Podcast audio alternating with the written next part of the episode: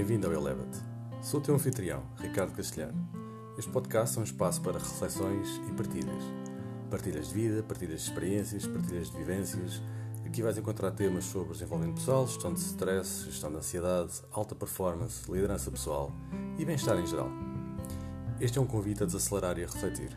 Seja bem-vindo.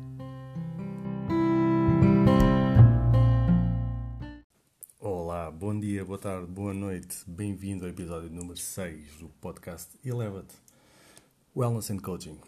E continuamos mais uma vez nos acordos do Dom Miguel Ruiz, hoje com o seu terceiro acordo. O acordo para mim, este acordo para mim é talvez o mais fácil.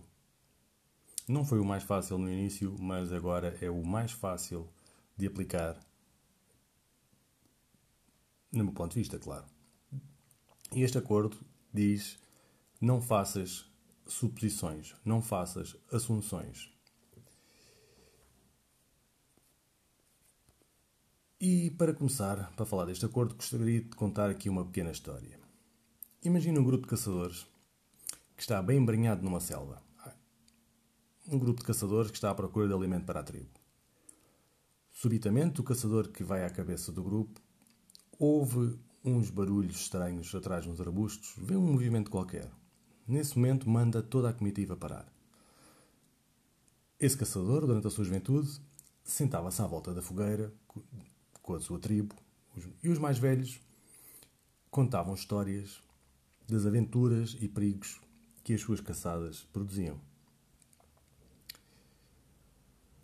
Este caçador da nossa história, ao recordar, ao recordar as histórias que ouviu nas noites de fogueira, com os seus antepassados, ele estava certo que atrás daquele arbusto estaria um predador. Mas tirando aquele movimento que ele viu e o ligeiro barulho, nada mais apontava para ser um predador. Ele não sentiu qualquer odor diferente no ar, nada. Mas mesmo aí ele começou a criar suposições. Hum, certamente que não há odor porque deveria ser o vento que estava a favor do predador. E isso fazia com que o odor fosse encaminhado noutra direção. Nesse momento, a sua mente estava totalmente focada no local e em todas as experiências passadas, as experiências passadas dele e as experiências passadas de terceiros que as passaram para ele nas noites de contar histórias à volta da fogueira. E à distância que ele se encontrava do arbusto, era certo o que deveria fazer. Ele deveria mandar o resto da malta toda fugir. Mesmo sabendo que provavelmente ele não iria conseguir fugir, essa era a decisão certa. Fogem os outros, dá-se a sobrevivência do grupo, mesmo que ele morresse, mesmo que ele perecesse. Ele estava decidido, pá, essa era a opção certa.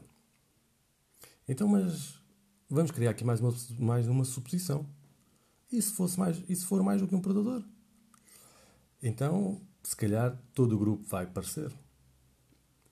Vai poder morrer, porque um ataca, um predador ataca o caçador e os restantes predadores ataquem, atacam o restante grupo. Neste momento, o pânico já está instalado dentro desse caçador. Ele está prestes a ficar congelado quando, de dentro do arbusto, sai um bando de pássaros que tinham escolhido aquele local para fazer um ninho. Repara, esta rábula exemplifica um sequestro emocional, tal e qual como Daniel Goleman definiu nos anos 90.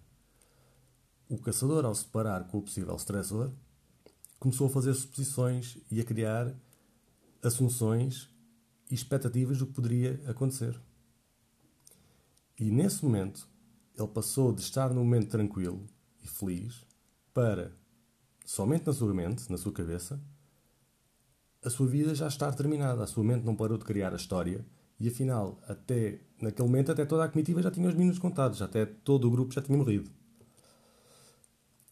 A realidade é que se nós aceitarmos tudo o que a nossa mente nos diz, então estamos a aceitar que essas suposições sejam a verdade, a verdade absoluta do mundo que nos envolve.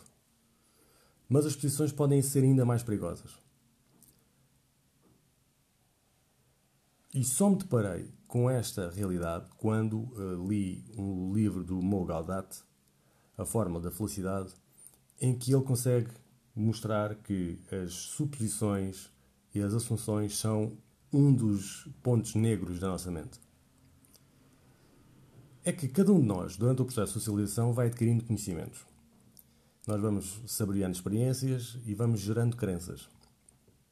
E isto permite-nos desenhar um mapa da realidade.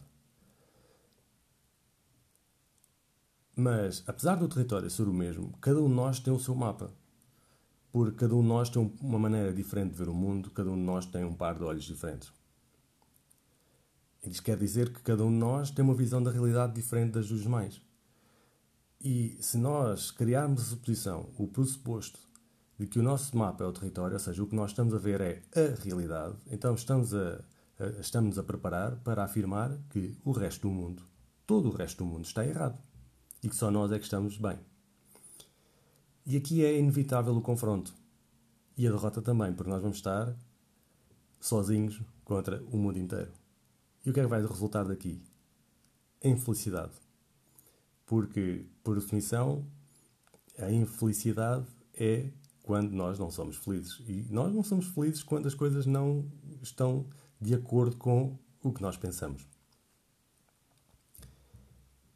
Nos dias de hoje, dificilmente terás um tigre escondido aí numa moita qualquer para te devorar. Por isso, questiona também sempre.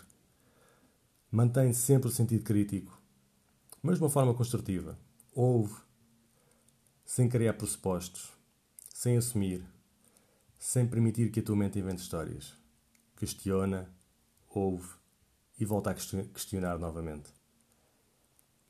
E quando fazes isso, aí nós conseguimos permitir então que a nossa mente vai nos continuar a poluir com pensamentos, com ruído, mas nós, ao colocarmos cada vez mais perguntas à nossa mente, isto vai permitir que nós consigamos perceber as mentiras que a nossa mente está a desenhar, as mentiras que a nossa mente está a criar.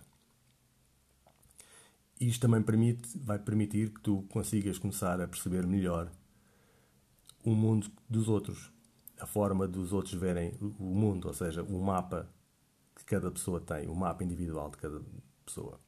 Porquê? Porque tu não vais, vais deixar de assumir coisas, tu vais começar a fazer mais perguntas. E quanto mais perguntas tu fazes, mais informação tu recebes dessas pessoas. E quantas mais, quanto mais informação tu receberes, mais fácil é tu chegares a um ponto em que efetivamente consegues perceber, consegues entender qual é a realidade, qual é o mapa da pessoa com quem estás a conversar.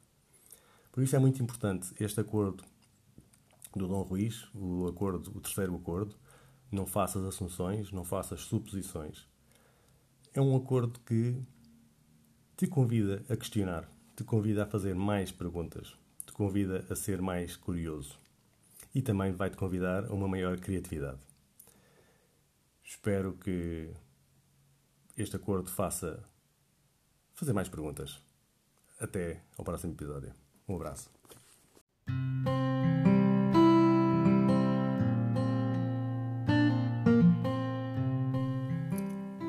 Recordo que o próximo curso, O Ciclo do Stress, Gerir Melhor o Stress e Ansiedade, começa no dia 30 de agosto.